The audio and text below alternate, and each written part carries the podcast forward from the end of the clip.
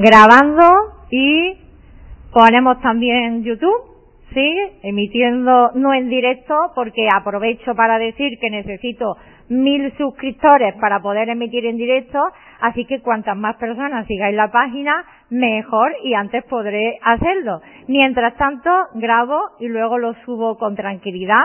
Y permitirme muy brevemente que me presente. Me llamo Luz Navas psicóloga de la felicidad. Es verdad que a mí me gusta aportar un enfoque, pues vamos a decir, amable, natural, y asequible para la vida, digamos, diaria. Entonces me dedico mucho a dar clases de mindfulness, de desarrollo personal, de crecimiento, de psicología positiva. También doy clases de yoga con mucha frecuencia. Me gusta más mindful yoga porque trabajas la atención plena y consciente junto, es como decir, la combinación de la ciencia y la y digamos la disciplina tan milenaria y antigua y sobre todo tan eficaz como es el yoga. Bien. Bueno, y estamos aquí ahora en la estrella, mi propio centro que he abierto recientemente hace poco, aunque yo llevo más de 16 años trabajando como psicóloga, pero siempre me he movido y me quiero seguir moviendo en diferentes localidades, sitios y espacios, hasta que me he animado a tener la estrella, una escuela de vida sana, feliz porque no solo vamos a, clase cuando somos pequeños, sino que la vida también es una escuela y podemos seguir aprendiendo. Y sana, feliz, porque en realidad creo que son dos esencias importantes. La persona que está sana es feliz y la persona que se siente bien está sana. Así que poco a poco, que sepáis que mi intención es crear el club de la gente sana, feliz y que cada vez esto se vea como algo más normal porque es verdad que el psicólogo podríamos decir que es como el médico, que cuando tienes un problema puedes recurrir a él, pero lo ideal, al menos desde mi punto de vista y lo que yo cada día promuevo más, es que no nos acordemos solo cuando llueve, sino que también vayamos creando un espacio. Si te molesta, mejor vete a otro lado porque hay gente que, si es verdad que los ventiladores, vete aquí a un ladito, ¿verdad? Sí, porque si lo apagamos no, no viene peor, ¿no? Claro, entonces es verdad que hay gente que los aires de cerca le viene más y hay gente que eh, está con el abanico a cuesta. Es interesante que sepáis que una de las próximas charlas que me gustaría dar también es de nutrición y de, bueno, pues las diferentes personas, las circunstancias en las que están. Vemos que hay personas súper floreras, yo la primera, y luego personas que son más calurosas y siempre buscan los ventiladores. Yo las clases de yoga los tengo que colocar y la gente se los busca. Hay quien se acerca a los, a los ventiladores y quien busca los rincones donde no le lleguen los aires porque a las primeras de cambio se resfría, ¿vale? Bueno, vuelvo que estaba diciendo que lo ideal es que vivamos más desde la prevención que desde el tratamiento. Entonces, si aprendemos a practicar digamos, la felicidad, si aprendemos a tener más hábitos saludables y si aprendemos a vivir mejor y a cuidarnos mejor, pues es verdad que vamos a visitar poco al médico y al psicólogo. Entonces, mi papel o mi labor que yo pienso como psicóloga es como un poco profe que enseña y que te ayuda a vivir mejor. Esa es una definición que me dio hace mucho tiempo un niño en mi consulta y me encantó. Entonces, pues bueno, promoviendo en esta escuela de vida pues ese planteamiento más sano y más feliz, pienso que una de las cosas que me gustaría hacer es al menos una actividad gratuita al mes. Evidentemente la escuela es una empresa y ofrece un servicio por el que es digno eh, de cobrar, pero que todo el mundo sienta que hay algo, como mínimo una cosa, que pueda disfrutar presencialmente. También es verdad que yo grabo muchas actividades que las comparto, dicen que soy generosa, y que todo el mundo, pues como digo, cada vez más, también a través de Internet, pues que pueda recibir toda esa información y ayudarle a vivir mejor. Bien. Bueno, pues como a mí me encanta compasar con la naturaleza, porque es también mi filosofía de vida, es decir, si el mundo estaba antes de que yo llegara, mejor es que yo aprenda cómo funciona el mundo y me adapte fluyendo con él y no trata de que el mundo se adapte a mí. Es mi enfoque, es muy personal. Cada uno que se lo quede o no, podéis coger toda la información que yo transmito y valorar, mm, oye, esto me gusta, esto no me gusta, lo filtro, me quedo con esto y esto lo dejo ahí en la basura cuando salga. Bien. Bueno, pues fluyendo, como digo, el mes pasado eh, transmitimos la, la, la charla de cómo organizarte mejor con la naturaleza y cómo pues hacer que las cosas que te proponen las hagas y no se queden ahí. Yo propuse, ahora ya quien ha hecho, no ha hecho, no lo sé. Yo sé que lo que yo me propongo lo hago y que mi referencia hasta cierto punto es un poco los ciclos lunares y los meses cómo van cambiando teniendo en cuenta esos estados. Bueno, pues ahora estamos con el otoño recién estrenado. Y como psicóloga puedo decir que una de las sintomatologías, podríamos decir, más habituales ahora mismo es la depresión otoñal. Es un trastorno, digamos, temporal, pero es verdad que es cuando más. Por regla general, las personas tienden a deprimirse más en la llegada del otoño y tienden a sentirse más ansiosas con la llegada de la primavera. Evidentemente todo el mundo no es igual, y a Dios gracias, porque si fuéramos toda una calcomanía sería muy aburrido, pero es la línea habitual. Por eso pensé, ¿de qué puedo hablar este mes que sea útil, que esté acompasado con lo que está sucediendo ahora o con la demanda o la necesidad real que puedan estar teniendo las personas? Pues esto es una de ellas. Y a la vista está que hay más personas que en la charla anterior. También es porque la estrella va creciendo y cada vez lo vamos conociendo más. ¿Bien? Bueno, pues cuando alguien viene a verme a mi consulta o viene a un curso mío, yo siempre me propongo tres cosas. Y la primera es que se vaya mejor de cómo llegó. Si vino triste, que se vaya más contento. Si vino nervioso, que se vaya más tranquilo. Y si vino bien, que se vaya todavía mejor. Así que yo me propongo, por favor, chequear ahora mismo cómo me siento, me propongo que os vayáis mejor, pues más ilusionadas, más entusiasmadas, más motivadas, más tranquilas, más relajadas, que vayáis mejor de cómo llegasteis, ¿bien? Pero además de eso, os invito brevemente así a reflexionar y no para compartirlo en voz alta y también a ti que estás escuchando la charla. Me resulta un poco extraño mirar a la cámara y los demás me veis, pero bueno, le estoy hablando a quien la sigue que igual luego también vosotros la veis. Pues, eh, ¿cómo me siento yo en general en esta etapa de, digamos, del año, ¿no? En esta nueva estación, ¿cómo me siento yo? Así que valora, en líneas generales, cómo vives tú el otoño. Algún compañero ya antes de empezar a grabar lo ha ido compartiendo. ¿Cómo lo vivo yo por regla general? Hasta la fecha, las estaciones de otoño, eh, en años anteriores, o cómo estoy empezando a vivirla ya, que estoy aquí un poco he vuelto de las vacaciones, no sé si me he incorporado, si tengo depresión post-vacacional y la enlazo con la depresión otoñal, o no sé cómo me siento, ¿vale? Entonces, valora cómo tú a nivel personal la vives, no lo compartas, solo tenlo presente, te invito a reflexionar. Y luego, pues también te invito a valorar cómo sientes tú que puedes afrontar esto.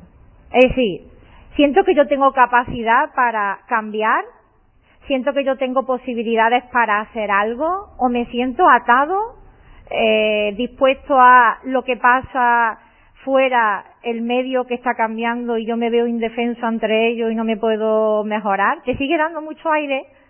¿Está bien? Eh, si no te puedes colocar, por favor, sentiros a gusto, ¿vale? Y si de hecho estáis bien y queréis quitar a lo mejor alguno en un momento determinado, va, valorarlo, ¿vale? Pero que quiero que disfrutéis todos que estáis aquí la, la estancia, ¿bien? Bueno, pues esto es importante. Siento que tengo recursos ahora mismo, ahora, antes de escuchar lo que voy a decir en la charla, siento que tengo recursos para, eh, digamos, afrontar esta etapa. ¿Hasta qué punto me manejo con ella y siento que puedo afrontarla yo bien? Porque mi intención es que os vayáis de aquí precisamente con más recursos todavía. Pues valora qué puedo hacer yo ahora mismo con lo que sé y con lo que yo creo que tengo a mano o qué he hecho yo hasta la fecha en estas circunstancias. Hoy estoy haciendo mucho pensar. Una de mis, eh, digamos, de mis hándicaps, que hago mucho pensar. Pero lo siguiente que yo siempre me propongo cuando alguien viene a verme es iluminar, no solo haciendo honor a mi nombre, sino aportar información y comprensión. Las personas no solemos sufrir por lo que nos pasa, sino por la lectura o la interpretación que hacemos de lo que nos pasa. Entonces, cuando cambia tu visión, cambia tu sentir. Y ahora hablaremos un poquito más de eso, pero una de las cosas que también me propongo es que tengáis más información, que la lectura que hagáis de la depresión otoñal sea más amable y además aportaros otros enfoques. Es habitual que alguien me diga, yo nunca había visto eso así, o yo no me lo había planteado de esa manera. Entonces es como si yo te invito a que aunque te quedes sentada en tu silla, pues que te muevas y veas las cosas desde diferentes ángulos. Y por supuesto, tú filtras, valora, discrimina, chequea, quédate con lo que te interese. Pero mi labor es llevarte a diferentes sitios para que amplíes tu perspectiva y hagas otra lectura de la misma situación, ¿vale? Por eso a menudo no es que las cosas cambien, es que cuando yo cambio mi manera de verlo, entonces es cuando las circunstancias cambian, porque yo hago una lectura diferente de la situación. ¿Bien? Y lo tercero que me propongo, plan de acción.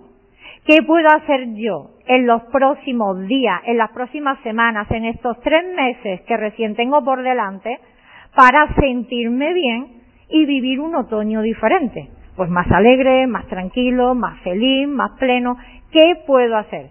Y siempre me gusta que las personas se vayan con ideas muy prácticas, muy asequibles y sobre todo cuanto menos dependan de terceros, mejor. Porque más las puedes realizar tú en cualquier momento sin necesidad de otros más. ¿Bien? ¿Sí? ¿Os tenéis ganas? Sí, ¿verdad? ¿La he vendido bien? Bien, bueno, pues ya que sabemos de dónde partimos, vamos a entrar al segundo punto. ¿Qué opinas o reflexiona sobre esta famosa, igual que la astenia primaveral, ¿qué opinas de la depresión otoñal? ¿Crees que es real? ¿Crees que es algo que nos hemos inventado los humanos como tantas otras cosas? ¿Es un mal muy grande que afecta? Es un problema muy importante para ti hasta el punto que te lleva al médico a tomar medicación, a que te limita en tu vida.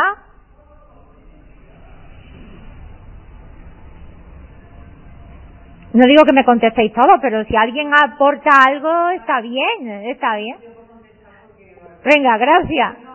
gracias, yo, yo a mí no me está afectando, pero entiendo que haya gente que le afecte, porque igual que te levanta un día y el día está nublado y el ánimo se tiene un poco abajo, eh, en el caso contrario, si el día es soleado, como que te anima. Vale. Bien. Vale, ya sabemos que a ti no te perjudica especialmente, ¿verdad? Es normal que a veces a nosotros no, pero a familiares o a gente del entorno sí. Siempre es normal que lo veamos, ¿vale? ¿Por qué? ¿Por qué se debe principalmente la depresión otoñal? ¿A qué creéis que, es a, que se debe?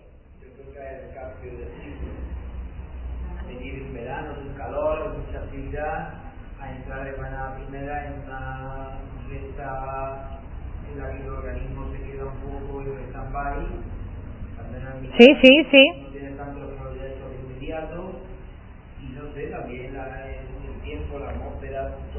Evidentemente es un cambio de tiempo, es lo que provoca, ¿verdad? Yo me planteo, y te invito a que lo pienses, la depresión otoñal es un trastorno es un, eh, digamos, problema o es una respuesta de adaptación al medio. Casi que una respuesta natural. Si yo empiezo a pensar que lo que a mí me pasa no es normal, que es un problema, ¿qué voy a hacer? Primero agravarlo porque pienso que tengo un problema y segundo empiezo a buscar otros medios tratando de acallar los síntomas. Pero si yo me paro a pensar, vamos a ver, hay un cambio de tiempo, porque lo que sucede es que hay menos horas de luz. Al haber menos horas de luz, hay un cambio real, eso sí que es verdad, a nivel hormonal. Hay dos hormonas que casi que son antagónicas y dependen la una de la otra si hay serotonina, hay menos melatonina. Y si hay melatonina, que es la del sueño, la que nos ayuda a descansar bien, entre otras cosas, porque también eh, trabaja con la digestión y demás, pues entonces no tenemos tanta serotonina. Entonces, ¿qué es lo que sucede? Como hay menos luz, hay más serotonina y duermes más. Tienes menos actividad, bienvenida, tienes menos ganas de moverte, ¿vale? Entonces, tienes como menos alegría, porque hay menos serotonina. Y la respuesta, entonces, ¿qué? ¿Que es que yo tengo un problema de serotonina, no fabrico serotonina y por eso tengo que tomar un antidepresivo? Puede ser una respuesta, yo no la veo la más recomendable. Lo que trato de transmitiros es, el ser humano se, en teoría es un ser vivo que se adapta al medio, en teoría. Entonces, si el medio está cambiando, experimenta también cambios. Pero claro, ¿cuándo tenemos un problema? Cuando la naturaleza está cambiando, nos invita al recogimiento, a que nos acostemos antes, a que disminuyamos la actividad, pero resulta que tenemos que seguir cerrando de trabajar a las nueve o a las diez de la noche, tenemos que levantarnos temprano, que a lo mejor todavía no ha amanecido, y tenemos que seguir con un ritmo que quizás es más intenso en esta época del año donde comienzan muchas actividades, cuando el cuerpo lo que necesita es guardar, reservar, protegerse del frío y dormir más. ¿Podríais pensar que es un problema que hemos creado nosotros por nuestro estilo de vida? Que tienes un problema porque tienes que atender una, un estilo de vida o unas necesidades y el cuerpo no te acompaña, sí. Pero hasta qué punto, hasta qué punto yo tengo depresión o es que yo no vivo en sintonía con lo que está sucediendo en el medio. Es lo que os invito a reflexionar. Es que muy fácilmente nos vemos con una patología y soy psicóloga, pero es que creamos muchos trastornos cuando, ¿dónde está el trastorno? ¿En el ser humano que crea una vida antinatural? ¿O en la respuesta de tu propio organismo ante el cambio de la naturaleza? Con esto quiero transmitiros una visión amable. Si me siento más triste, no es que yo esté enferma, no es que yo tenga un problema depresivo y no es que yo tenga que ir al médico necesariamente por eso. Es que es natural que yo me sienta así. De hecho, cuanto más conectada estoy con mi propio instinto como ser vivo, más acompaso con la naturaleza. Pero cuanto menos conectada estoy, más voy de alguna manera casi que contracorriente. Entonces, claro, párate a pensar.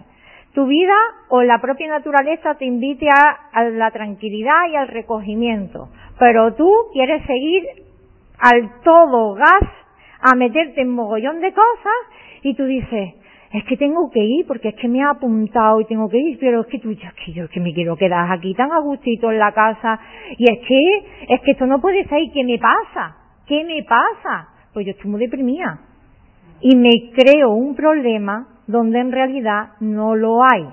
Es lo que trato de deciros. Evidentemente, el cuadro es todo sintomatología depresiva evidentemente, ¿vale? Y te lo diagnostican como tal, porque llora, no tienes ganas de nada, tienes más ganas de dormir, eh, o lo mismo te da por comer o no tienes ganas de comer, en fin, se te altera todo, un poco el ritmo. Pero hasta qué punto es realmente un trastorno o es una respuesta natural de mi organismo acompasando con el medio que está en cambio. Cuando lo vives así, la transición es más fácil.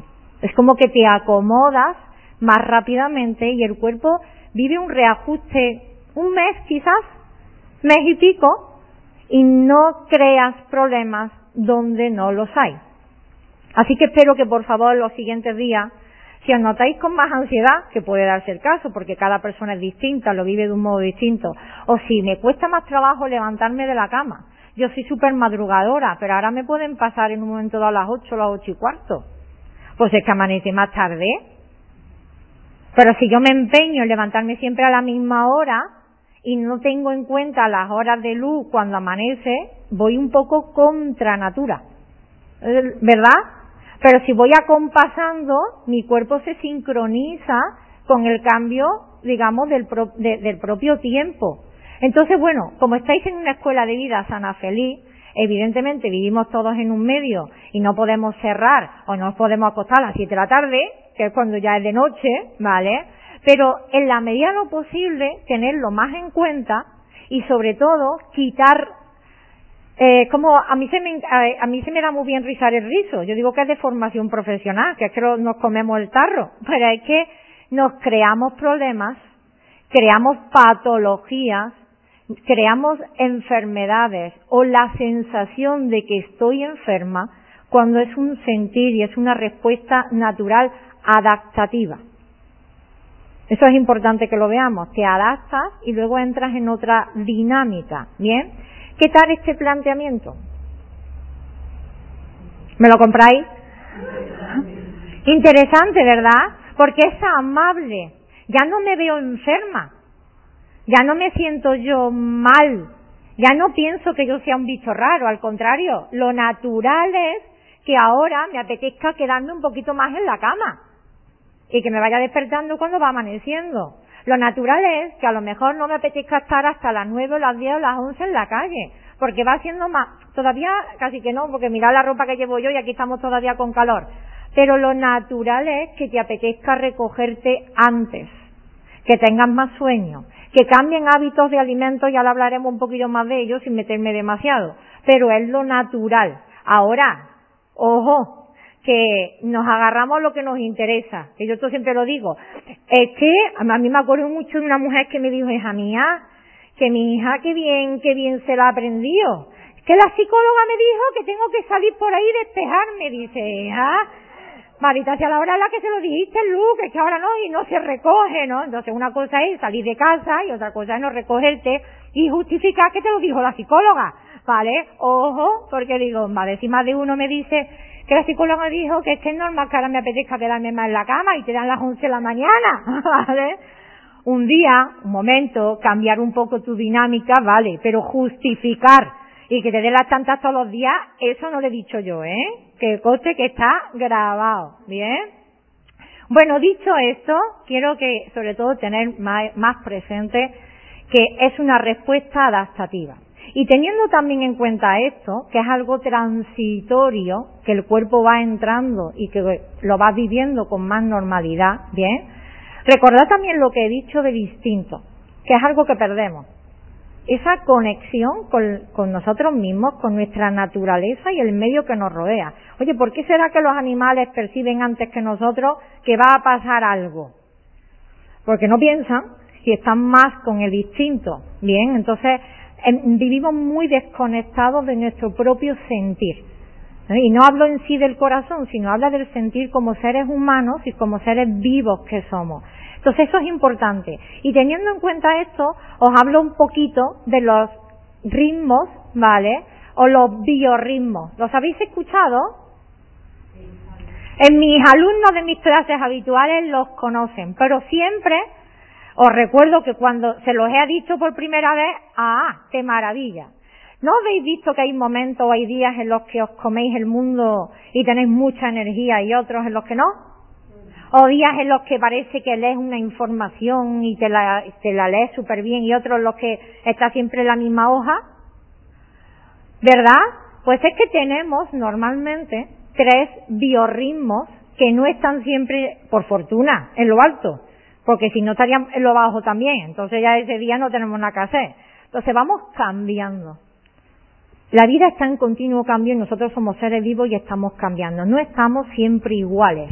Bien, eso significa que hay días en los que tenemos más energía física, otros en los que tenemos más energía mental y otros en los que tenemos como también eh, como a un nivel de emocional que cuando está al alza y a baja no, nos lleva a, digamos, a ser demasiado susceptibles o demasiado emotivos. Bien, no estamos siempre igual. Hay momentos que estamos más cariñosos, más afectuosos, incluso más que nos emocionamos con cualquier cosa y otro parece que, que todo nos resbala o que no hay un sentido, no hay una emoción de cualquier cosa, no la hay, ¿verdad? Pues igual que nos pasa esto, que también es una visión amable que te ayuda a comprender y no pretendas, por favor, ser un robot y estar siempre igual, porque no es natural. También es verdad que tenemos, vamos a decir, como el día lo puedes separar entre bloques, la mañana, la tarde y la noche. No todo el mundo funciona igual. Hay quien por las mañanas les cuesta más arrancar, está más depre, tiene menos energía, mm, y luego ya va comiendo y ya se entona. Ya la tarde la echa de otra manera. ¿Verdad? Hay quien es al revés. Hay quien se levanta con todo el día por delante, con alegría y demás, pero después de comer la tarde, cuando, como se eche una siestecilla, o como se quede en el sofá y vea que ya empieza a las cinco y pico y que ya empieza a caer la luz, la tarde se le hace eterna, ¿verdad? Y uno lo vive con depre, con depre o con bajón. Y hay quien por la noche tiene mucho sueño y quien por la noche parece que es una marmota, no una marmota, no, todo lo contrario, ¿no?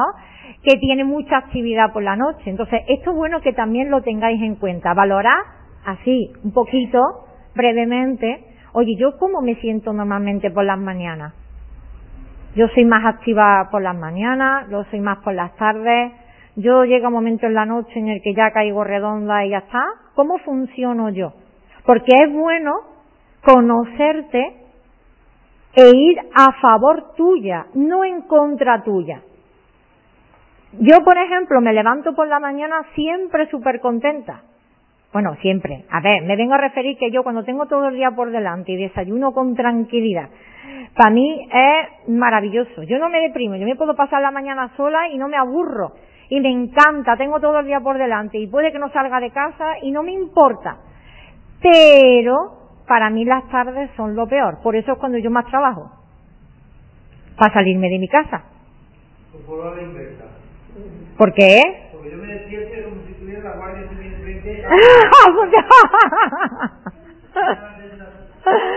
sí, ¿verdad?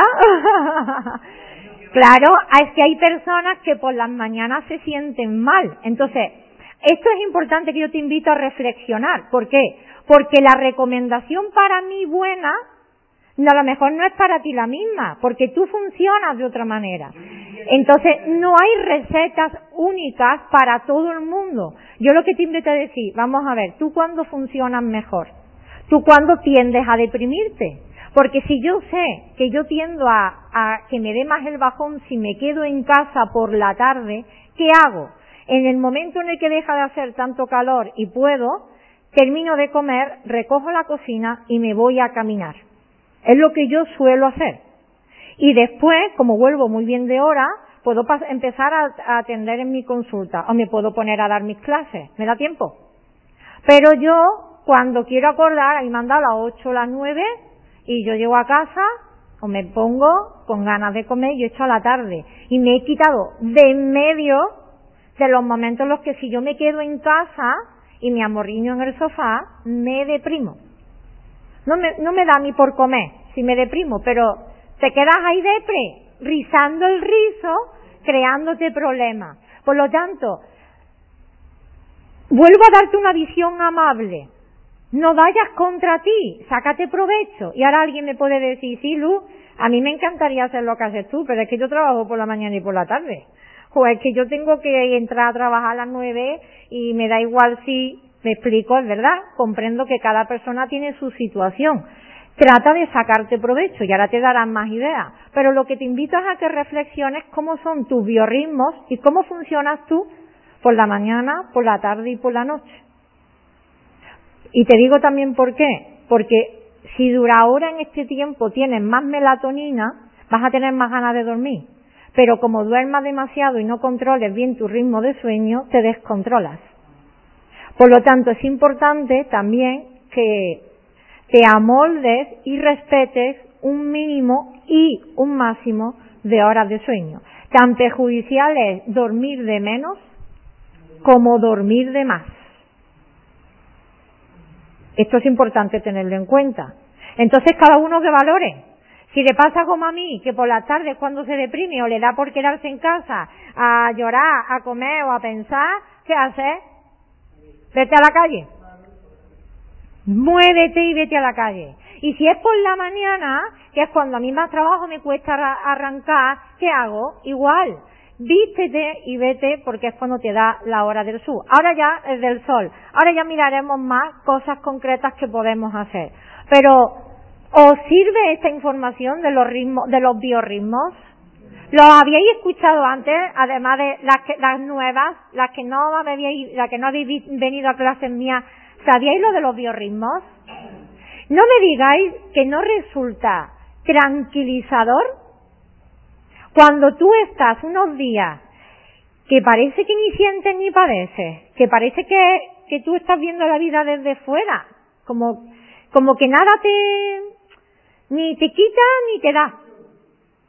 Y tú empiezas a pensar, y me estará pasando a mí algo, y esto es normal, y que parece que es que veo a mi pareja o veo a mi hijo y no me emociona y me empiezo a crear un problema.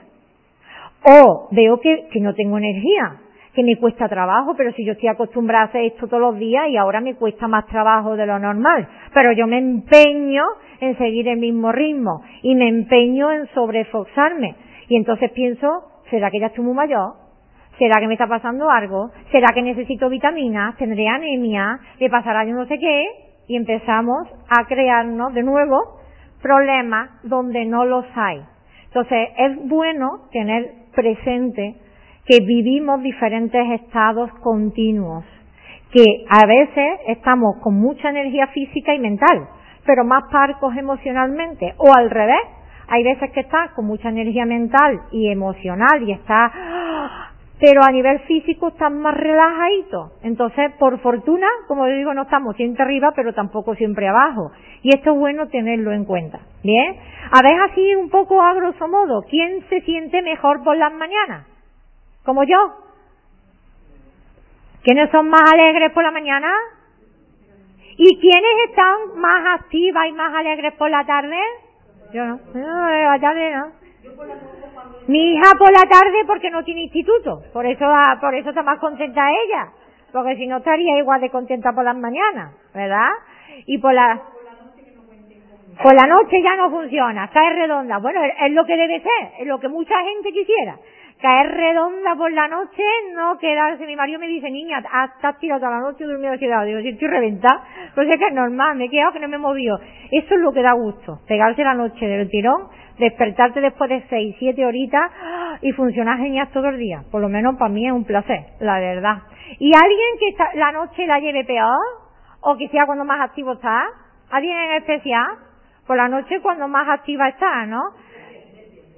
Lo cual a veces también en la vida diaria puede ser un problema, porque si al día siguiente tengo que ir a trabajar, que no es eh, concretamente tu caso, pero antes lo era, ¿no? O como si todo el mundo está acostado y uno es el que está levantado, pues quizás es verdad que ahí, ahí surgen los problemas por eso, por el entorno en el que estamos, no porque en sí nosotros lo tengamos. Entonces, nuevamente, como digo, os invito a reflexionar, a conoceros mejor y a ir a favor vuestra. ¿Vale? Eso no significa que no haya cosas que se puedan enderezar o mejorar, pero ir a favor vuestra, no contra vuestra propia naturaleza. ¿Bien? Muy bien. Mirad, teniendo esto en cuenta, vamos a valorar un poquito la tristeza. ¿Qué pasa? ¿La tristeza es buena, es mala, nos gusta, no nos gusta? ¿Qué opinión tenemos de ella?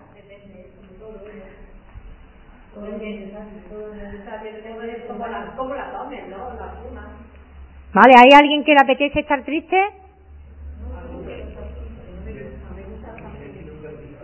¿Nunca estoy nunca triste?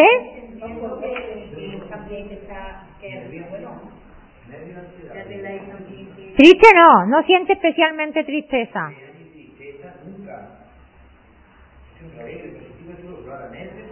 Ah. Pues nada, te vas a tener que venir a yoga todos los días, verás cómo te relajas, porque vas a desfogar. bueno, mira, eh, cuando las personas o cuando la vida te invita a quedarte más en casa, la introspección del otoño, cuando te pones a lo mejor más tristón, las personas lo viven en teoría como un estado menos agradable. Siempre las generalizaciones son odiosas porque por fortuna no hacen honor a la verdad. Pero es verdad que por eso se le llama la depresión otoñal, porque las personas se deprimen más, están más tristonas, con menos alegría, tienden, ¿vale?, a llorar más, a estar con menos, con menos ganas. Entonces, si me siento triste, normalmente la interpretación que hago es, esto no es bueno, esto no es agradable, esto no está guay, lo guay es estar happy, pero estar triste no está tan guay. Entonces, ¿qué pasa? Que esa lectura de ese estado emocional es la que nos perjudica. Si, por ejemplo, hacemos una lectura, como han dicho ellas, de bueno, pues ahí tiene que haber un poquito de todo. A veces tengo que, puedo estar más triste y otras veces estaré más alegre. A mí me encanta siempre recordar la película del revés. ¿La habéis visto? Yo suelo decir que las películas infantiles están hechas para entretener a los pequeños y educar a los mayores. Porque en la película del revés, Alegría, que es toda happy, toda enérgica, toda feliz, se pasa casi toda la película luchando tratando de deshacerse de tristeza. Todo el tiempo quiere quitarla del medio y hace un sobreesfuerzo para estar siempre happy. Hasta que se acabó, o sea, ya se rinde, ya tira la toalla, ella dice, venga. Y hasta que comprende que la tristeza también forma parte, pues, del cotarro, podríamos decir. Evidentemente, el estar felices lo vivimos mejor que el estar, digamos, eh, digamos triste. Pero hay un matiz interesante. No es lo mismo ser feliz que estar alegre.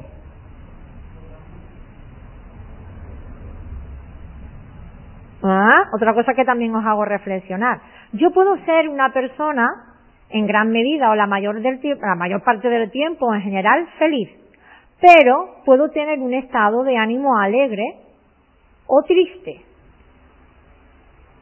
Una cosa es más estable y otra cosa es más circunstancial o temporal. Bien, confundimos mucho la alegría con la felicidad y no son la misma cosa. La felicidad es más es un estado de vida. Es como tú planteas tu vida, como tú vives, lo cual no significa que siempre estés alegre, sonriente, positiva, optimista, de buen ánimo. Eso no es natural. Yo puedo ser una persona feliz y tener un día triste. Y eso tiene su encanto. Porque la alegría es más activa, te lleva a moverte, a, para ir arriba, para abajo, relacionarte con otras personas, a estar en lo alto de la cresta. La tristeza es más pasiva o más inactiva, no es más tranquila, es más introspectiva, busca más el recogimiento, la soledad, y también tiene su encanto que reconectes contigo, que te escuches, que observes lo que piensas, lo que sientes, cómo estás. Entonces, nos vamos dando cuenta de que, bueno, mm, también se compensa, también tiene su razón de ser que de vez en cuando pares un poquito, eches un poco el freno, tengas menos, digamos, actividad social, te reúnas un poquito más contigo, disfrutes de tu propia compañía, te escuches, hasta el placer, eh, digamos, por las cosas cotidianas disminuya para que tú entres en un estado más, podríamos decir, profundo o meditativo. Entonces, claro, cuando yo empiezo a, pensar, bueno, en líneas generales, yo soy una persona feliz, hay días que estoy más alegre, que me como el mundo, y hay días porque estoy más triste y que casi que el mundo parece que me come a mí, que me quedo en casa y no tengo ganas de salir, no tengo ganas de arreglarme, ni de mirarme al espejo, ni de ver a nadie. Tengo ganas de estar perreando, que eso ahora es que en inglés esto suena muy bien, para nosotros nos queda muy gracioso, el nesting, que el nesting es el, el no hacer nada, hacer nido en casa. Y ahora es verdad que es una etapa que la vida te invita a hacer nido en casa a que tú encuentres recogimiento. Entonces, claro, cuando tú vives esta situación, ¿cómo? Oye, es que de vez en cuando los días tristes tienen su encanto. Hago una pausa, reflexiono, quizás hago cosas que como estoy para arriba para abajo no las hago y las tengo pendientes. Es unos días para disfrutar más de mi propia compañía. Gracias, gracias, eh, Cándido. Vale, entonces, pues lo vives de otra manera, ¿bien? ¿Qué tal este planteamiento también? De separar el ser feliz al estado temporal de alegría o de felicidad. ¿Bien? Sabéis que riéndose fabricamos endorfinas, ¿verdad? Y sabéis que llorando también.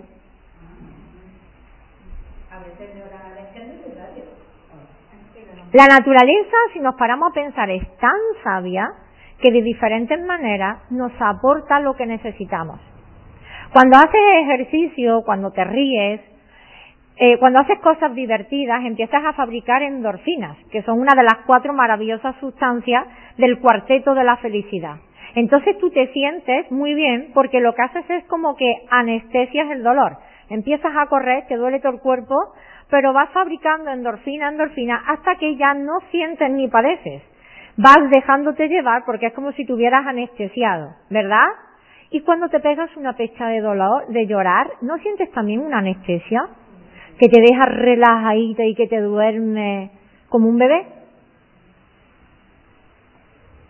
Evidentemente, uno disfruta más fabricando endorfinas, riéndose que llorando, no lo niego, es verdad, claro, pero también en el llanto hay su parte, digamos, de, bueno, pues de positivo de recompensa, porque fabricas endorfina. Y mucha gente no lo, no lo sabe y cree que llorar es malo.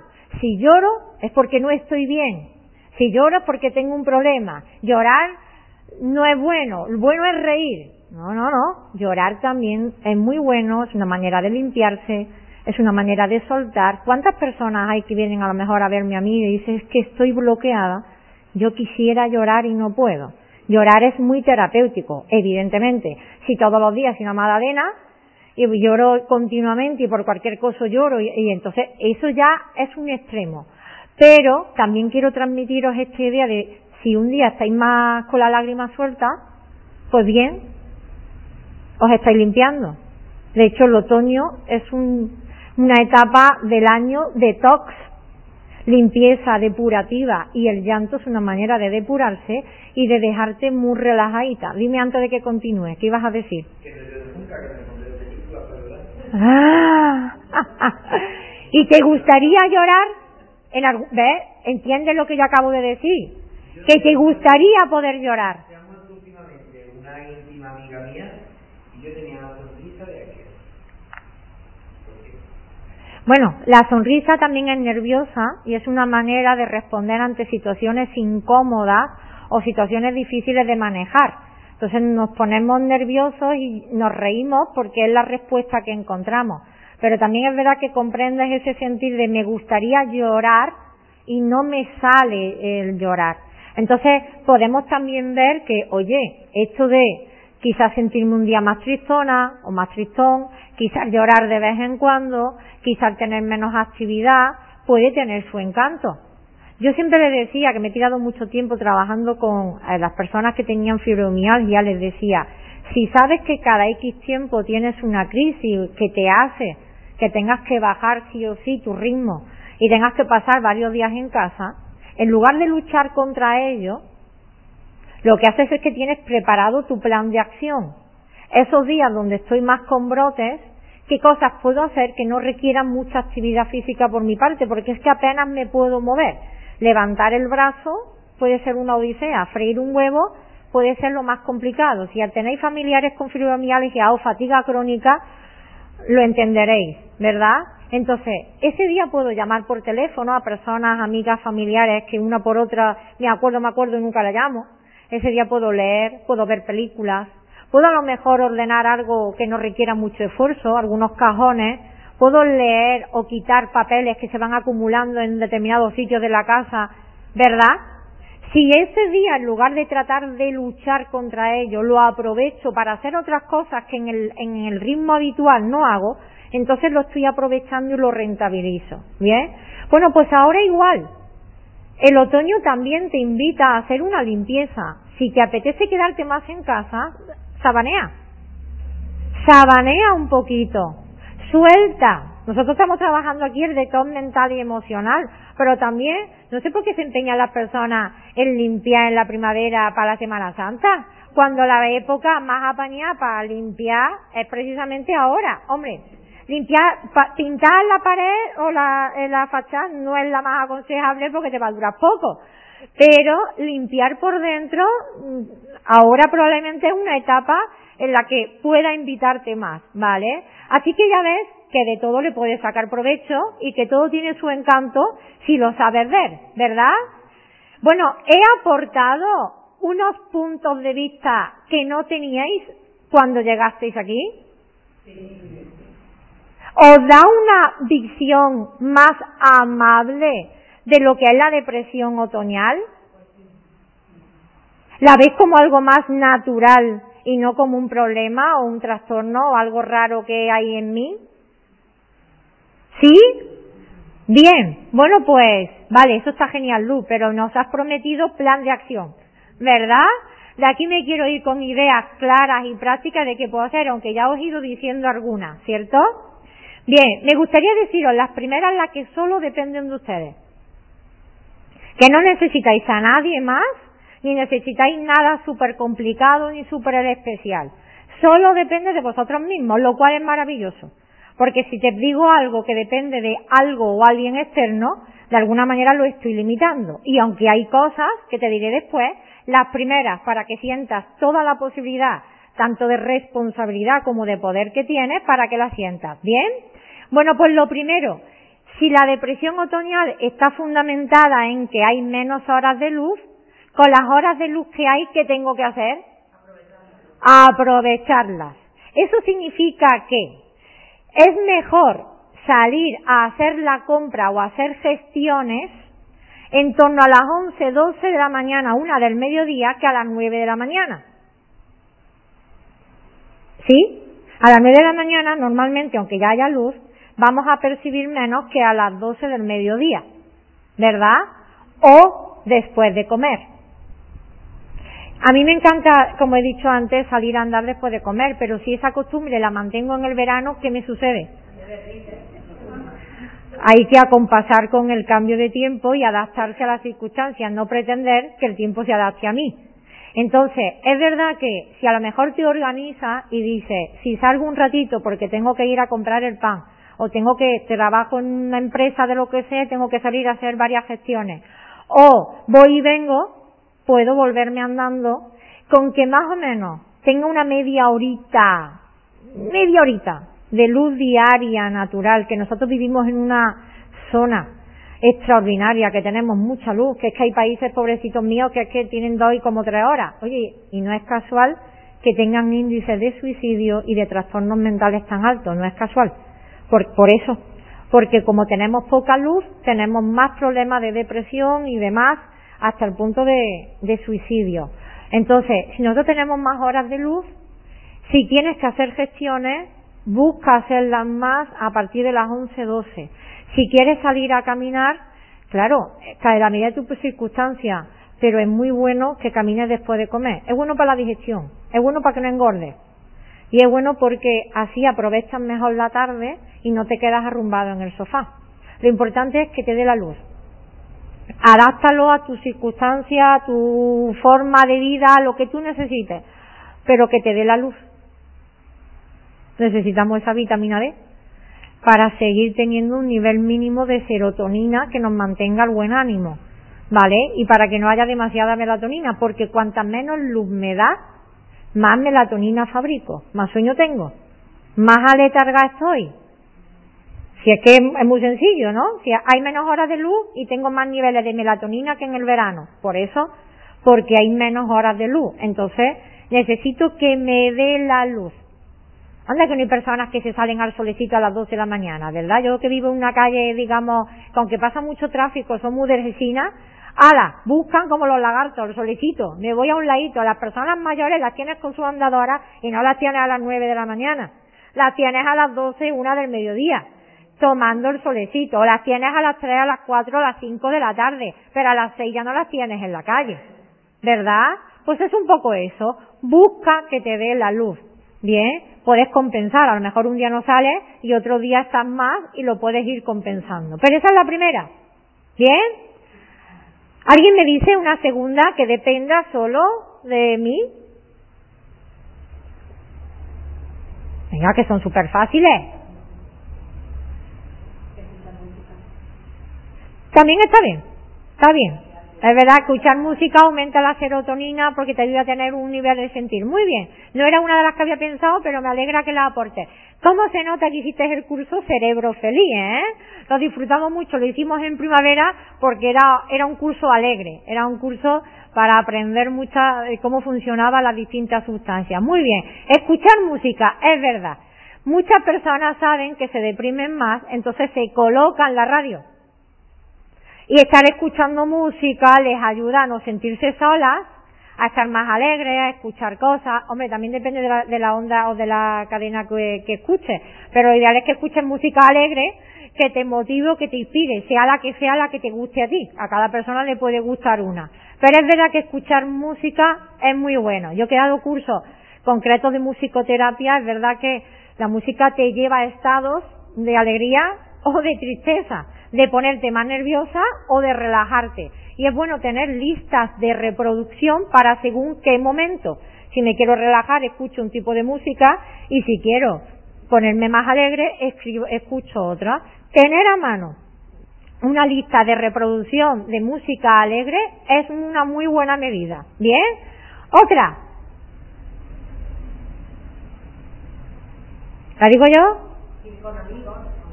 Lo miraremos más adelante, porque eso es verdad, pero depende de otros. Seguimos con lo que yo puedo hacer solo yo no depende de nadie.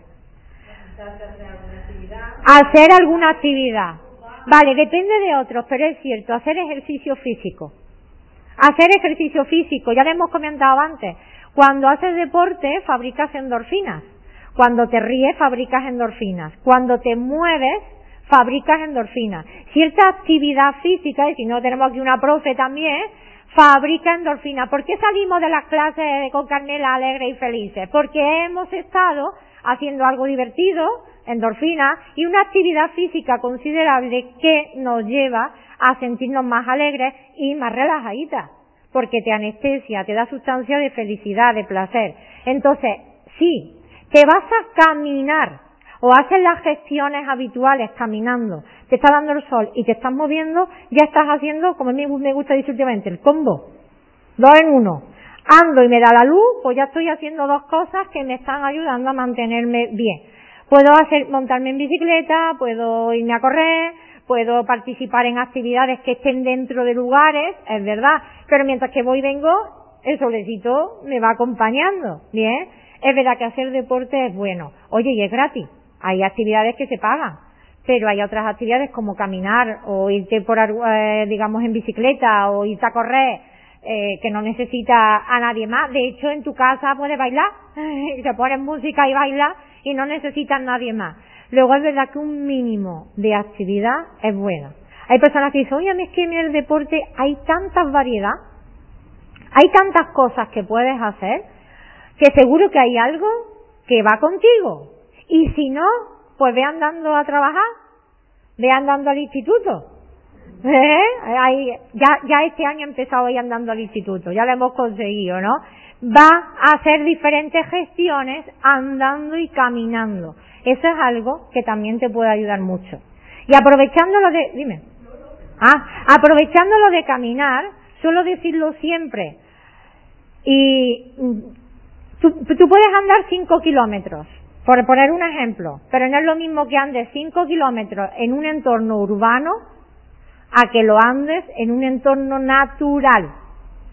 Si tú te vas a un lugar más retirado, donde no hay tanto estímulo visual ni acústico, donde lo que hay es el cantar de los pájaros, el sonido del aire, los árboles que se mueven, quizás escuchas ruidos de coches lejanos o algo sonido, pero es más lejano no hay estímulos de carteles, de escaparates, de gente, eh, sino que tú vas caminando pues por un sendero, un espacio más abierto, más tranquilo, que no tengas que estar controlando cada escalón o cada semáforo que cruzas.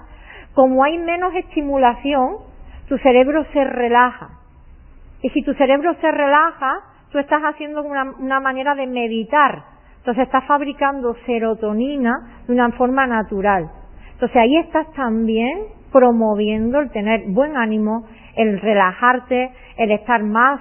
¿Cuántas veces te has sentido fatal y dices, mira, me voy a la calle, me despejo? Y si te vas a un entorno abierto, abierto, cuando vuelves te sientes mucho mejor y lo ves de otra manera. Así que otra forma también es vete a un espacio natural, mucho más recomendable que a uno del entorno. Oye, que a falta de pan, buenas son tortas. Pero si puedes irte a un espacio, aunque sea un parque, que te aísles un poquitín del medio que te rodea, bueno es. ¿Sí? Exacto, ahora lo digo. Ahora lo digo, ahora lo digo. Es verdad que es muy terapéutico y es muy bueno. Una de las cosas recomendables. Es verdad. Bueno, pensamos, pensamos más en cosas que podemos hacer solo por nosotros mismos. También. De mi, de mi famoso reto de 21 días haciendo bicicleta, ¿verdad? Algo más que diga, bueno, pues lo puedo hacer yo, que me ayude a mí. Ya sé que puedo y yo estaba pensando, y de hecho estaba deseando ya que llegara el otoño para tener más tiempo para mí, porque el verano es verdad que, está muy de, para arriba, para abajo con mucha gente. Y entonces yo ya estaba deseando llegar esa, esa tiempo de relax, de soledad, de tranquilidad. Muy bien. Es verdad que leer nos puede ayudar mucho, escribir nos puede ser muy útil, escuchar música, todo eso ayuda a aumentar la serotonina de manera natural. Bien, sin que te tengas que tomar una pastilla artificial que la promueva. Bien. Otro aspecto importante es la alimentación. Es verdad que esto es algo externo, pero en gran medida depende de ti. Cuidar tu alimentación es importante. Comprender que ahora es normal que determinados alimentos te atraigan más y que también te puedan ser unos grandes aliados. ¿Sí? ¿Qué alimentos hay ahora que veáis de la época o que van a entrar ya muy más en el otoño? Porque es que todavía es que acabamos de arrancar, pero es que yo quiero daros la charla para que ya vayáis preparados y cuando llevemos un mes ya estemos muy entonados. ¿Qué alimentos creéis que ahora empiezan a, a ver más o van a ver? Las castañas. ¿Algo más? El membrillo. ¿Qué más? Las naranjas están muy bien, aunque no es tanto con la felicidad, pero eh, fortalece el sistema inmunitario, las defensas, todo lo que tenga vitamina C, ahora mismo es necesario. ¿Qué más? Los mantecados, los mantecados. Hombre, si me pa, si me, no, a verás, que, pues eso es raro, ¿no? Que todavía no esté, que ya estamos en octubre prácticamente. Yo he preguntado por alimentos naturales que la naturaleza los va dando y que los vamos viendo como ahora es la época. De hecho, esa es una de las mejores medidas para estar sano, comer cada vez más los alimentos propios de esa época. Porque si no, te estás comiendo alimentos que no son tanto de ese momento y que no han perdido mucha calidad. Entonces, comer alimentos de la época, pero es que la naturaleza es muy sabia. Es que te da esas castañas ahí calentitas, súper digestivas, que te da los, frutos, eh, los, como los alimentos, estos, los frutos secos, te aportan unos ácidos grasos muy buenos, porque es que llega el invierno y necesitamos reservas para llevar bien el frío. Pero claro, hay grasas más buenas y otras no tanto, pero las grasas en su justa medida de los frutos secos son muy buenas. ¿verdad? Eh, y esta famosa calabaza de Halloween, ¿sabéis que la calabaza es muy rica en tristófano?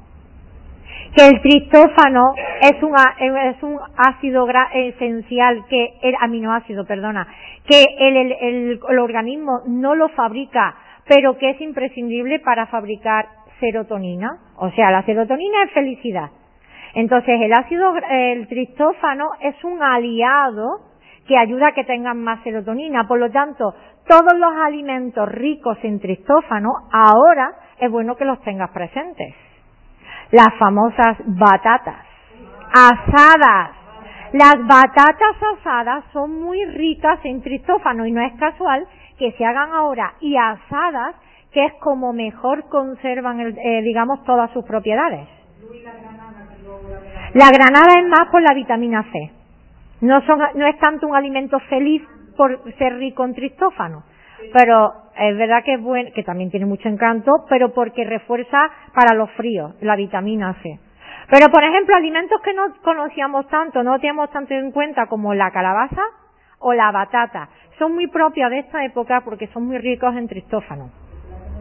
El plátano es un alimento también rico en tristófano, los frutos secos también son muy buenos. La soja, el trigo, otros alimentos como el atún, el atún también es muy bueno, también te ayuda. Y las carnes, es verdad, las asaduritas, que yo no me las como, es superior a mí, pero cuando alguien está malo, ¿qué se le da? Pero cuando alguien, esto es como decir, como darle jamón yo, ¿no? Que hay alguien quien hay malo en casa, esto era antiguamente, hoy día ya no, pero cuando compraba antes loncha de jamón de yo es porque alguien estaba malito. Pues cuando le haces a alguien asaduritas de pollo, es porque necesita reponerla. Es que las asaduras son muy buenas en tristófano. Claro, claro, el hígado depende de la que coma y depende también ahora si todos los días comes eso, pero es que la, esto es verdad que es importante. Las grasas tienen muy mala fama. Pensamos que la grasa es mala, pero la hay grasas más buenas y grasas no tan buenas. La grasa de un alimento natural como un fruto seco, pues es muy positiva. Ahora, claro, si me hincho de pistacho o me hincho de nueces pues, o de castaña, pues no es tanto. Pero las grasas son importantísimas. El cuerpo las necesita. De hecho, ¿por qué el organismo pide más grasas y la naturaleza la da?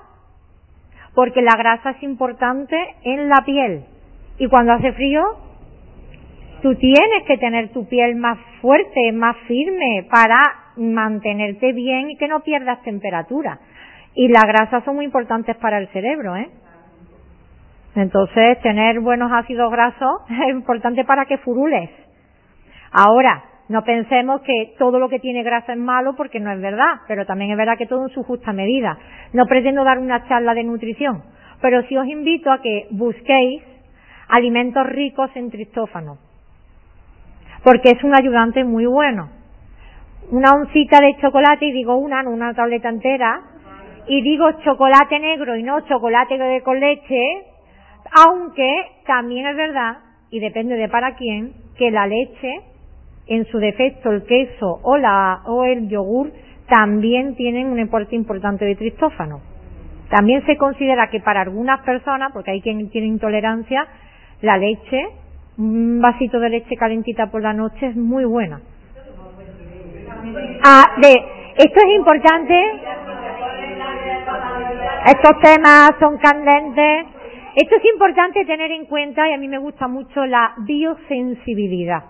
¿Vale? Y ahora yo que estoy dando los lunes eh, el curso de alimentación funcional consciente, es lo que hago mucho en cambiar los alumnos. No todas las personas somos iguales y lo que a mí me sienta bien, a ti puede que no.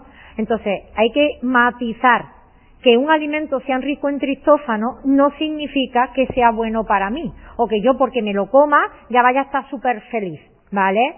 Pero sí que es verdad que otro de, de las herramientas que tengo a mi disposición para afrontar mejor esta época del año es cuidar más mi alimentación. Y ya no tanto por engordar o adelgazar, sino por cuidarme, por cuidar que mi cerebro funcione bien, ¿vale? Por cuidar que mi organismo esté bien, por aportarle lo que necesita, porque es cierto que hay una tendencia a querer comer cosas con más grasa, porque es que el cuerpo necesita protegerse del frío. Entonces no luches, busca alimentos que tengan buenas grasas y cómelas de manera equilibrada. Ahí tendrás otro medio disponible para ti. ¿Sí? Bueno, me veis ya los medios externos porque lo habéis dicho varias ocasiones, evidentemente. Las relaciones sociales. Esos encuentros en el bracerito.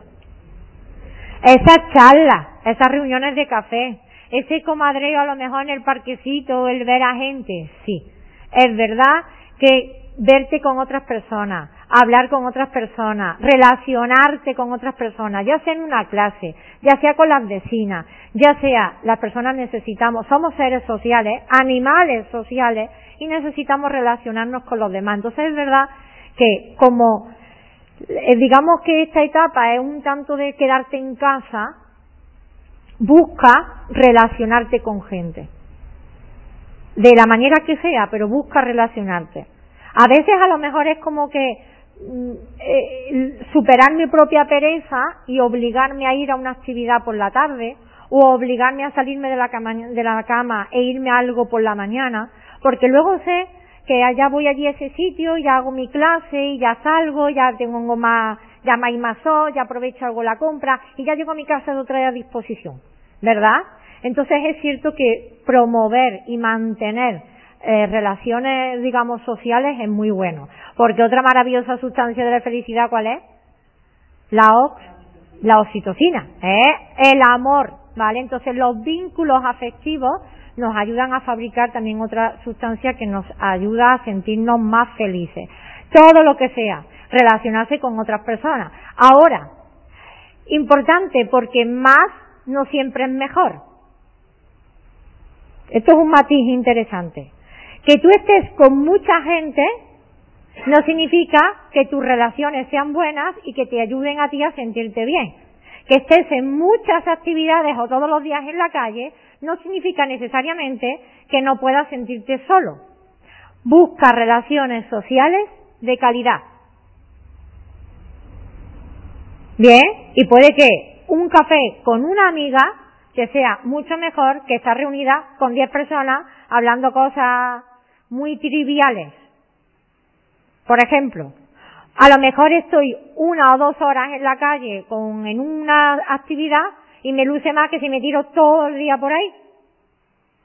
Entonces busca relaciones de calidad, es verdad. Y aunque a lo mejor a veces nos tengamos que obligar, ya sabéis, tenéis que fabricar oxitocina y tenéis que quedar, ¿verdad? Pues, aunque como yo digo, a veces nos dé pereza, busca también el contacto social, porque es verdad que es un buen aliado para esta época, digamos, de, del año.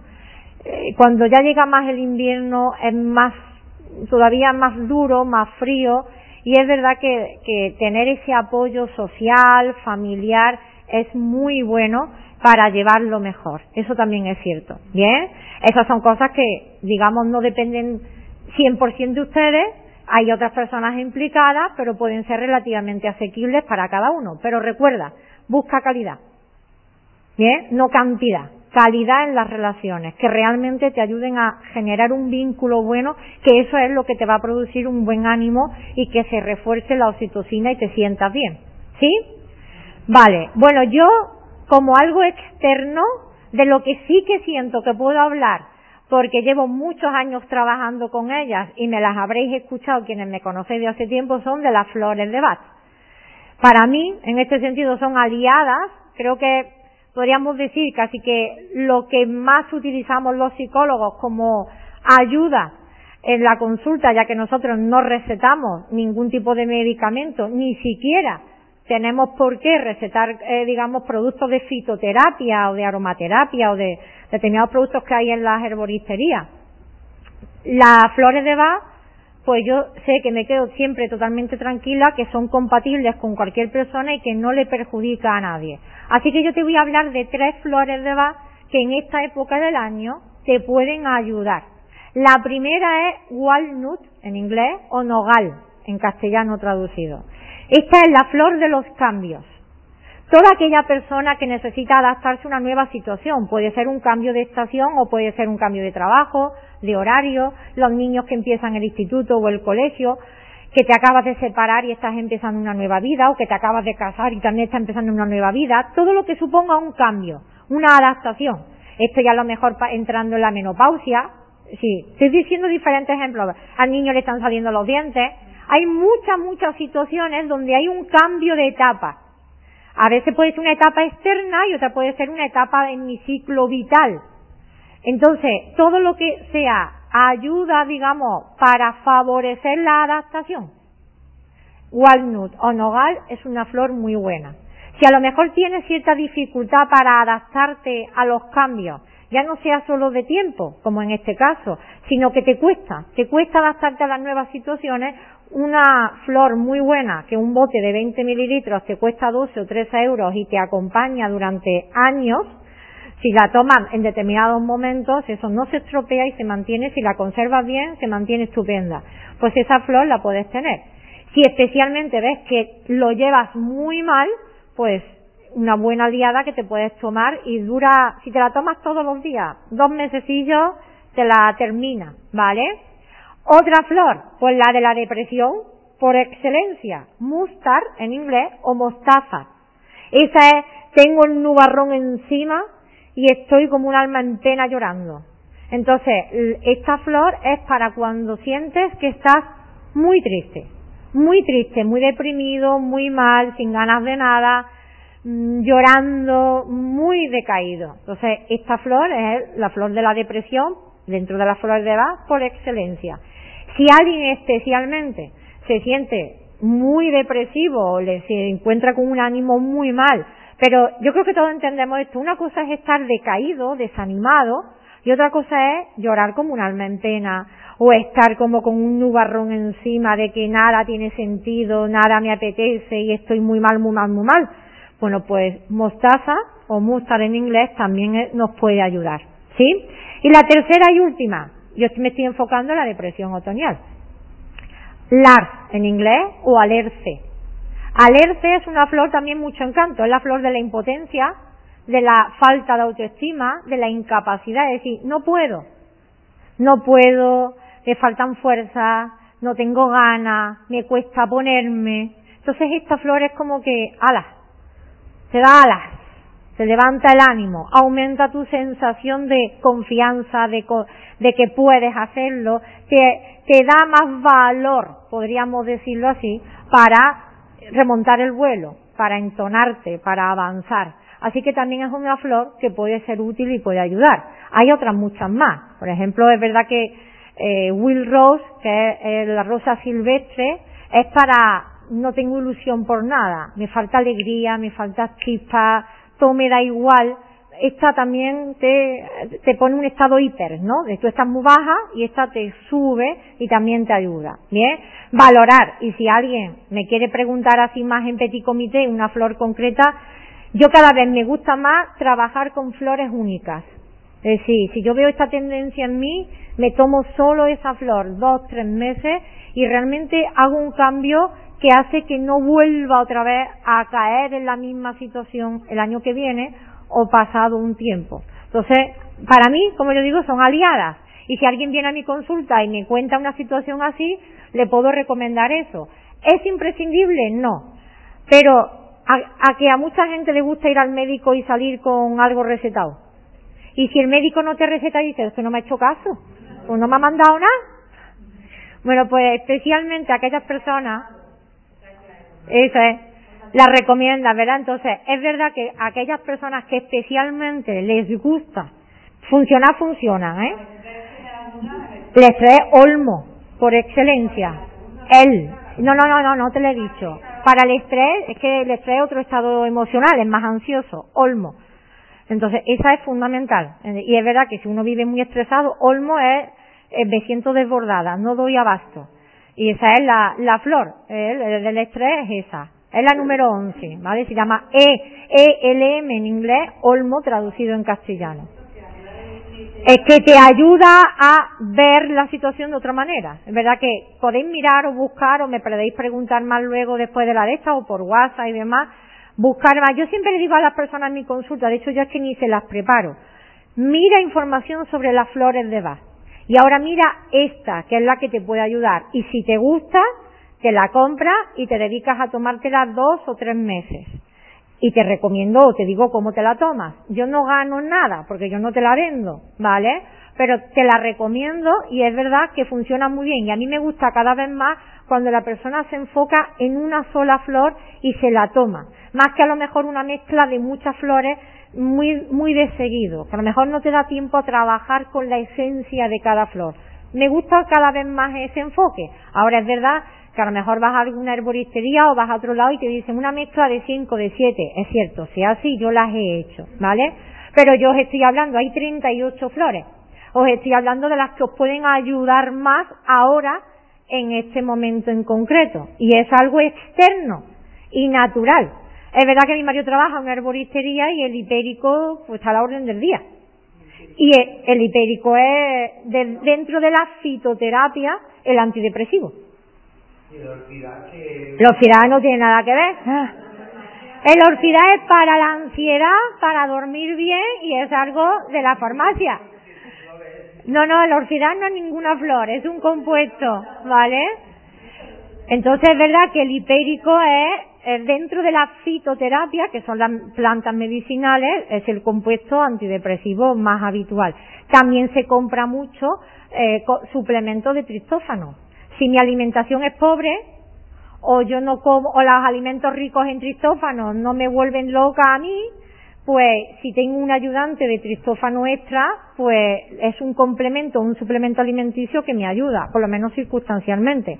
Ahora también tenéis que valorar si cualquier medicamento o cualquier psicofármaco, y digo psicofármaco porque está todo relacionado con el carácter mental, requiere al menos tres semanas para que haga un efecto, Evidentemente, las personas que ya saben que se tienden a deprimir en el otoño, ya llevan un mes tomando hipérico. Igual que pasa con el asma.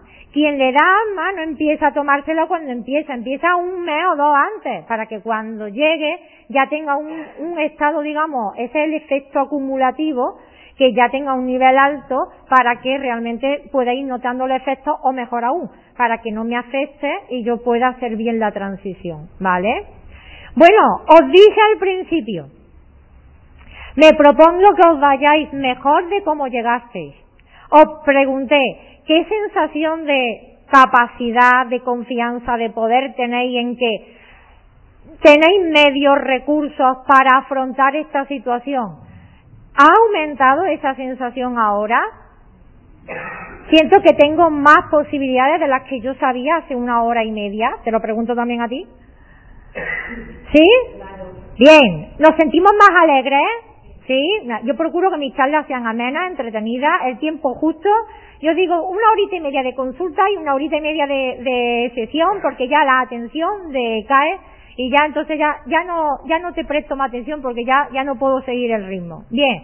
Lo segundo, os lo dije también, mayor comprensión, ampliar las miras, aportar otros enfoques, sobre todo más amables, que me ayuden a no vivir esta situación como un problema, a no pensar que hay algo mal en mí, que no funciona bien, y a tener pues otro planteamiento que me ayude a vivir esta situación mejor. ¿Ha aumentado o ha cambiado también eso? ¿Habéis recibido información o punto de vista que no teníais antes? Ya me habéis dicho que sí antes, ¿verdad? Muy bien. Y tercero, importante, plan de acción. Os he dicho muchas cosas, no tenéis que hacerlas todas porque no vaya a dar abasto.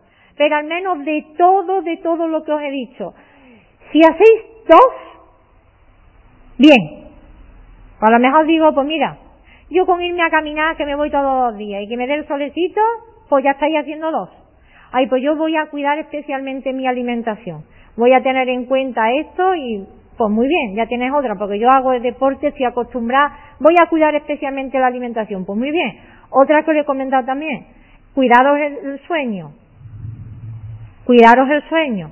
Promover tener un buen ritmo de sueño. Si un día me levanto una hora, otro día me levanto otra, otro día me acuesto una hora, otro día me acuesto mucho desbarajuste. Eso es verdad que regular especialmente el sueño y cuidar más o menos, ¿vale? Aunque siempre es bueno salirse de la norma de vez en cuando, pero cuidar el sueño.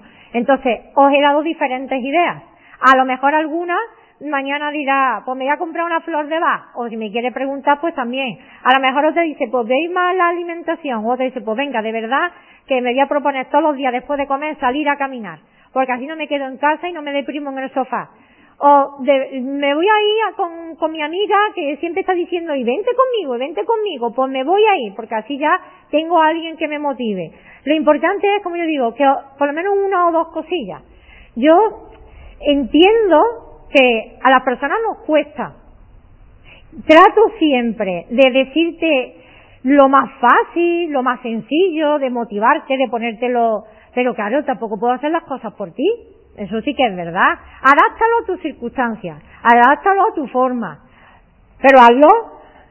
Eso también es verdad, hazlo. Y darte un tiempo. Igual que como he comentado antes. Si con un psicofármaco que es artificial necesitas tres semanas para que te haga efecto, tampoco pretendas que porque te vayas hoy a caminar solecito ya tengas un nivel Vale, entonces es bueno, nos vemos chicas, es bueno en este sentido que te des un tiempito. Si tú estás una o dos semanillas, ya vas notando tus cambios, ya lo vas sintiendo y al mes todavía más. Entonces, en cualquier cosa en esta vida, la constancia y la frecuencia es importante para que vayan notando sus cambios, sus beneficios. Así que espero de corazón. Me gusta también seguirme, son las ocho y media. Espero, como digo, que os haya encantado la charla. Bien, me encanta esa expresión. Se te ha pasado rápido el tiempo, ¿no? Eso es muy, muy bueno. bueno, tú tranquila que se queda grabado. Lo subo por audio a iVoox y lo subo a YouTube también en vídeo, para que la, la charla la charla se... Ya, me hizo la foto, no te apures. Sí, sí, te la agradezco. Ya me hizo la, la foto, creo, ¿verdad? Sí, pero te lo agradezco mucho que te hayas acordado. ¿Bien? Bueno, pues como digo, procuro en este sentido ceñirme al, horario, que creo que eso también es bueno, saber organizarse como profesional, que no se te quede nada pendiente y no colarte de tiempo, que nadie sienta que, ay, me ha faltado tiempo, eh, no le ha dado a la profe tiempo para decir cosas, o me tengo que ir, me lo tengo que dejar a mitad. Hemos cumplido, ¿verdad? Yo deseo de corazón que os haya encantado la charla, que os sea útil, que lo que habéis aprendido lo compartáis, porque eso es muy bueno, lo que sabéis, no solo que lo apliquéis en vosotros y que lo compartáis también, y os doy las gracias porque siempre suelo decir, yo me pongo ante la cámara y le hablo, o me grabo un audio, le hablo, pero cuando la charla es en vivo, cuando hay gente real, esto la hace más rica, es más participativa, yo voy viendo las respuestas, es más enriquecedora y yo creo que más, pues eso, más auténtica que si yo me pongo a dar las charlas. Igual habrían cosas que se me quedan en el tintero, no lo digo. Así que gracias de corazón por vuestra presencia, porque habéis hecho que la charla se pueda dar y que tenga la, la calidad que tiene. Bien, no os mováis, por favor. Mi hija os va a repartir unos papelitos para preguntar la información y a ti que estás escuchando la, la, la, la sala también, el, la charla, es importante. Yo tomo nota siempre de las sugerencias y quienes llevan tiempo conmigo lo saben. Cuando alguien no me propone, yo dispongo lo que siento que vibro en el momento. Tengo intención, en la medida de mis posibilidades, que la verdad que mi, mi agenda se va llenando cada día más, pero tengo intención de seguir dando charlas gratuitas al menos una vez al mes y cambiar la temática. Y esto es una escuela de vida y yo soy la directora, la que más clases da, pero no quiero ser la única. Entonces quiero traer también diferentes profesionales, otras cosas de la salud, de la educación, del deporte, de otras temáticas que nos ayuden a vivir con más salud y con más felicidad. Así que es el momento de pedir. Ay, Luz, pues da charla de esto. También talleres. Yo tengo mis clases semanales y doy talleres puntuales días concretos de distintas cosas, pues de risoterapia, que ya sabéis, que el rey es muy bueno, muy saludable, pues de risoterapia, de arteterapia, que el arte y expresar también es muy sano, fin, diferentes cosas que nos ayuden a adaptar a personas que somos muy distintas y si no me gusta una, pues me gusta otra.